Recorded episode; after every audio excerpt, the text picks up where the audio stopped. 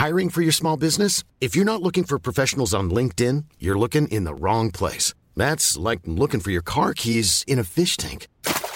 LinkedIn helps you hire professionals you can't find anywhere else, even those who aren't actively searching for a new job but might be open to the perfect role. In a given month, over 70% of LinkedIn users don't even visit other leading job sites. So start looking in the right place. With LinkedIn, you can hire professionals like a professional. Post your free job on linkedin.com slash people today. Planning for your next trip? Elevate your travel style with Quince. Quince has all the jet-setting essentials you'll want for your next getaway, like European linen, premium luggage options, buttery soft Italian leather bags, and so much more. And it's all priced at 50 to 80% less than similar brands. Plus, Quince only works with factories that use safe and ethical manufacturing practices. Pack your bags with high-quality essentials you'll be wearing for vacations to come with Quince. Go to quince.com slash trip for free shipping and 365-day returns.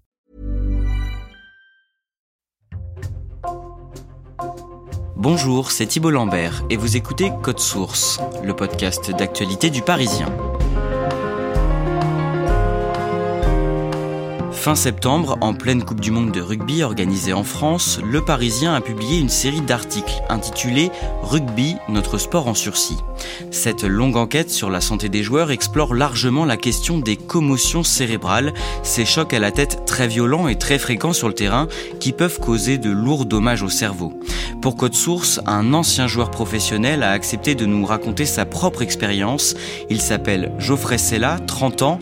Il a dû mettre fin à sa carrière après avoir été victime de trois commotions cérébrales en moins de six mois.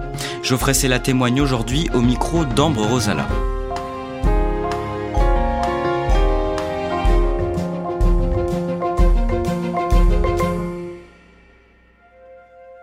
Geoffrey Sella habite à Bidart, près de Biarritz, dans les Pyrénées-Atlantiques.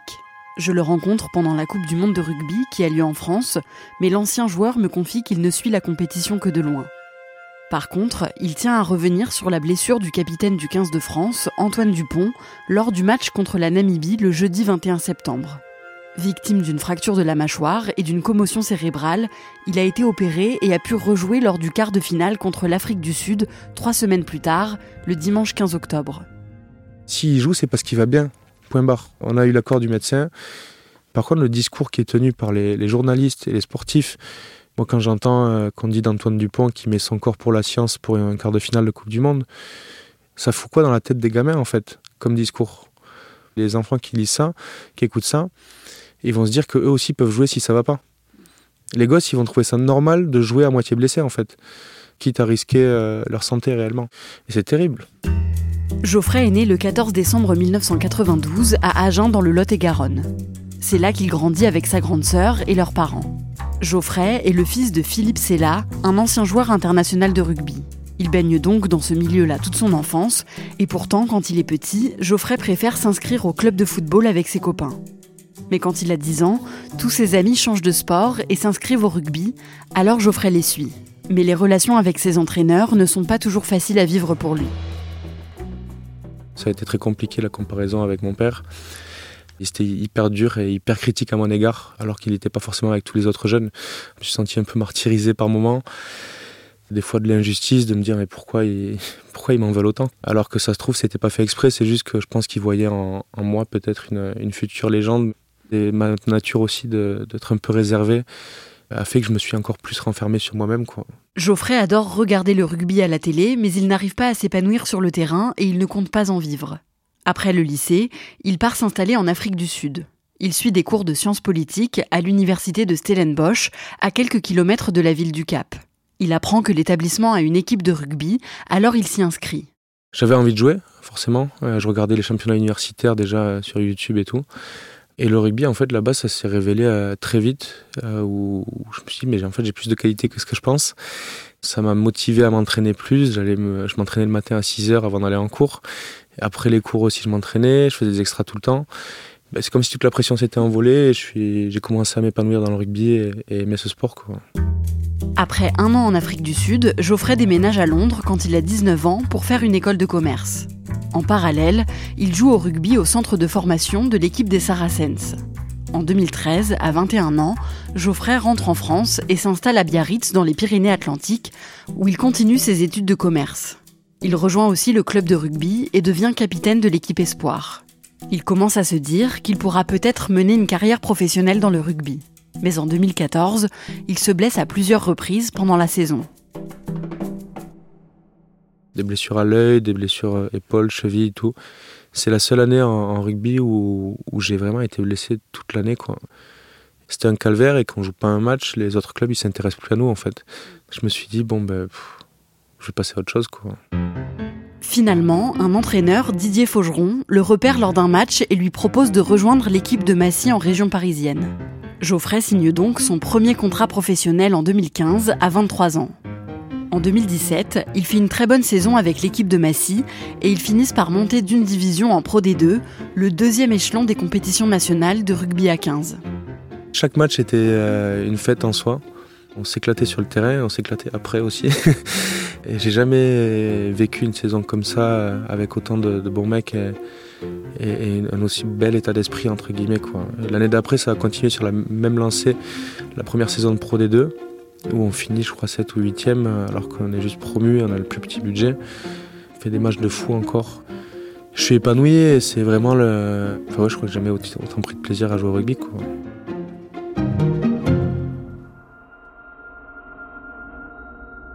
Le vendredi 5 octobre 2018, le club de Massy affronte celui de Bourg-en-Bresse au stade Marcel Vercher.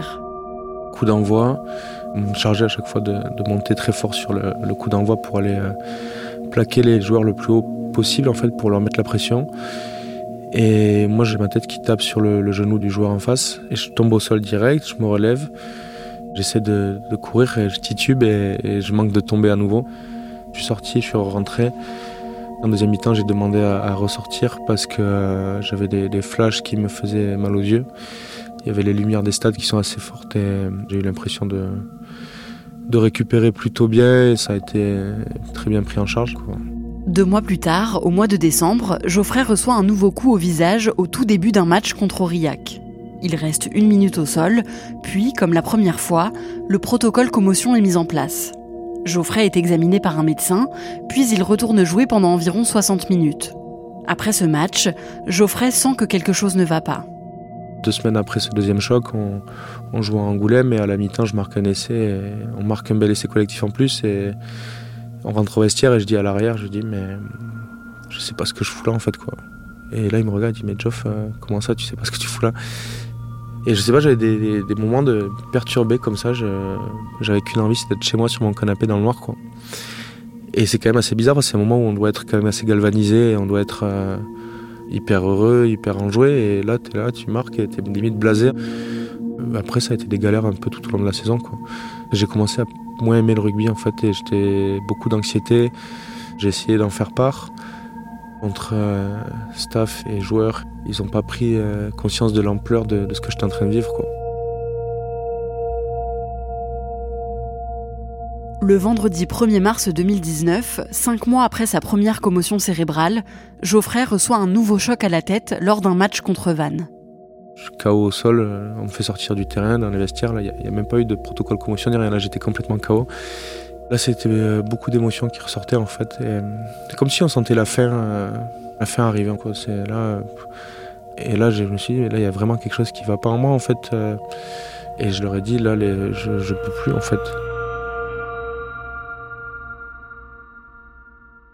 Je vais voir euh, le neurochirurgien qui nous suivait. Euh, quand il me dit que je peux rejouer et que les coachs veulent me refaire jouer euh, trois semaines plus tard, moi je me dis mais quoi ce délire quoi? Parce qu'à un moment quand on te dit tout le temps que tout va bien, toi tu sens que t'es pas bien mais tu es là mais qu'est-ce que j'ai en fait Donc après on se torture un petit peu l'esprit et c'est très dur de pas être compris en fait quoi. Geoffrey sait que quelque chose ne va pas. Alors il contacte le docteur Sherman, un neurologue spécialiste des commotions dans le sport et référent de plusieurs autres clubs de rugby. Il le rencontre dans son cabinet à Paris pour faire des examens plus poussés. Je suis arrivé, on a fait des tests euh, d'attention, on a fait des tests sur un neurotracker où euh, c'est des technologies qu'il utilise pour voir un peu comment mon cerveau réagissait face à plusieurs euh, signaux visuels. J'ai fait aussi des tests d'attention avec une neuropsie. Et après, la neuropsie, moi, elle m'a dit, mais tu as l'attention d'un enfant de 12 ans, en fait. Donc clairement, il faut mieux que tu fasses un petit trait sur le rugby pour quelques temps, en voir comment tu progresses, Parce que là, même un collégien, en fait, il, est plus réactif que toi, quoi. Geoffrey est en arrêt maladie pendant quelques mois, le temps d'aller mieux. Au bout de cinq mois, il ne peut toujours pas reprendre le rugby. Mais un médecin de la caisse d'assurance maladie refuse de prolonger son arrêt car il estime qu'il pourrait chercher un autre travail. Il se retrouve sans revenu alors qu'il espère encore pouvoir rejouer. À la fin de l'année 2020, le docteur Sherman finit par le déclarer en incapacité de travail. Geoffrey comprend alors qu'il ne pourra plus jouer au rugby. Là, à un moment donné, on se, fait l'idée ben, que, c'est totalement fini. Quoi. Donc, euh, c'est compliqué à gérer. C'est dur d'arrêter à 26 ans comme ça. Quoi. C'est se mettre du jour au lendemain à la porte et en difficulté financière d'un coup. J'aurais adoré continuer à jouer. Le contrat de Geoffrey avec son club prend donc fin et il se retrouve au chômage. Il déménage à Biarritz et suit une formation en ligne pour devenir ingénieur du son. Mais la fin brutale de sa carrière de rugbyman et ses nombreux symptômes sont encore très compliqués à gérer pour lui. Je me demandais mais qui va vouloir bosser avec moi en fait parce que il y a des jours où mon cerveau il connecte pas du tout quoi. On vit pas au même rythme que tout le monde. Il y a eu des insomnies, de l'anxiété, la fatigue de, sentir dans le brouillard tout le temps. Pour dormir, moi, c'était les restes de tramadol qu'il y avait du rugby qu'on avait quand on avait des douleurs, euh, mais il m'en restait et ça m'a permis de dormir plus d'une fois. Quoi. Et quand il n'y avait plus ça, ben, ça a été un peu l'alcool. Ça devenait de plus en plus euh, grave, entre guillemets, ma façon d'agir, les pensées que je pouvais avoir aussi. Quoi. Donc, euh, jusqu'au jour où, où ça allait plus du tout, et un ancien joueur international m'a beaucoup aidé. Je suis rentré en hôpital psy pendant, pendant un mois, un mois et demi. Et c'est là-bas où j'ai pu faire le vide et j'avais des envies à nouveau, quoi. De développement, de projets, des choses qui me plaisaient. Et j'étais en paix avec moi-même, quoi. Geoffrey sort d'hospitalisation en février 2022. Il décide d'ouvrir un studio de musique et il commence les travaux pour le construire tout seul chez lui. Un an plus tard, en février 2023, l'association Alerte Commotion est créée par l'avocat Antoine Semeria. Elle accompagne les sportifs victimes de commotion cérébrale et sensibilise sur le sujet. Geoffrey rejoint l'association dès sa création et accepte depuis de témoigner alors que la parole des rugbyman reste encore rare sur ce sujet. Les commotions, c'est un gros trauma et euh, on est souvent incompris, on est souvent laissé tout seul. Et juste d'avoir des groupes d'échange, de paroles, de, raconter un peu son expérience, euh, on a envie d'aider tous les gens pour qu'ils ne commettent pas ces erreurs-là. Et s'il se rapproche d'alerte commotion grâce à moi, en écoutant ma parole, ben, je me dis qu'on pourrait peut-être sauver euh, certaines personnes. Je dis sauver parce que ça détruit des vies. Est-ce que ça va mieux aujourd'hui? Ça va beaucoup mieux. Là, bah, ce projet que je suis en train de mener, là, c'est... J'aurais pas pu le faire avec tout ce que je pouvais ressentir, l'état d'esprit dans lequel j'étais il, y a encore un an et demi. Après, tout n'est pas parfait. Moi, j'ai des moments de fatigue. Il y a encore des. Je veux dire, les, séquelles, elles sont là. J'ai du mal encore à gérer cette fatigabilité, mais ça va de mieux en mieux. Et je suis bien pris en charge. Je continue de voir la psychiatre. Là, je me sens en sécurité, bien, et je sais que je progresse de jour en jour. Donc, euh, me sens stable et, et enfin prêt à avancer, quoi.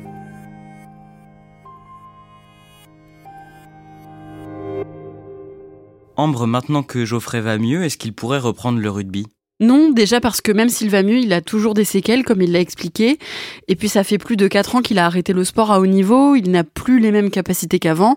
Et surtout, ce serait trop risqué pour lui de recommencer à jouer et de peut-être se reprendre un coup à la tête et avoir une nouvelle commotion cérébrale qui pourrait causer euh, de nombreux dégâts. Donc il s'est complètement éloigné du rugby et il ne compte pas reprendre. Est-ce qu'on a une idée du nombre de joueurs qui sont victimes de commotion cérébrale chaque année?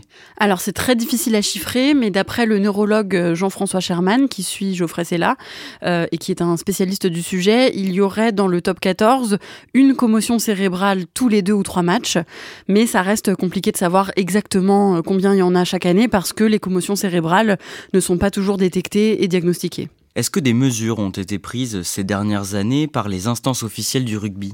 Oui, l'année dernière, euh, World Rugby, donc euh, l'organisation internationale qui gère le rugby, a durci le protocole commotion. Si un joueur reçoit un coup à la tête euh, lors d'un match, il est examiné au bord de la pelouse par un médecin qui va vérifier qu'il ne souffre pas de maux de tête, de nausées ou qu'il n'est pas confus. Et il y a un autre examen à la fin du match et si une commotion est décelée, le joueur doit observer une période de repos plus ou moins longue en fonction de si c'est la première commotion ou pas avant de pouvoir reprendre les compétitions. Mais en fait, pour beaucoup d'anciens joueurs, c'est pas suffisant. Et d'ailleurs, il y a une quinzaine d'anciens joueurs qui ont été victimes de commotion cérébrale à répétition, qui attaquent en justice les instances françaises du rugby en les accusant d'avoir manqué à leurs obligations de sécurité et d'information au sujet des commotions cérébrales. Merci Ambro Rosala. Cet épisode a été produit par Raphaël Pueyo et réalisé par Julien Moncouquiole. Si vous aimez Code Source, parlez-en autour de vous, abonnez-vous sur votre plateforme d'écoute préférée et laissez-nous un commentaire ou des petites étoiles. Vous pouvez aussi nous écrire à cette adresse codesource at leparisien.fr et ne manquez pas non plus Crime Story, notre podcast de faits divers, disponible également sur toutes les plateformes avec une nouvelle affaire chaque samedi.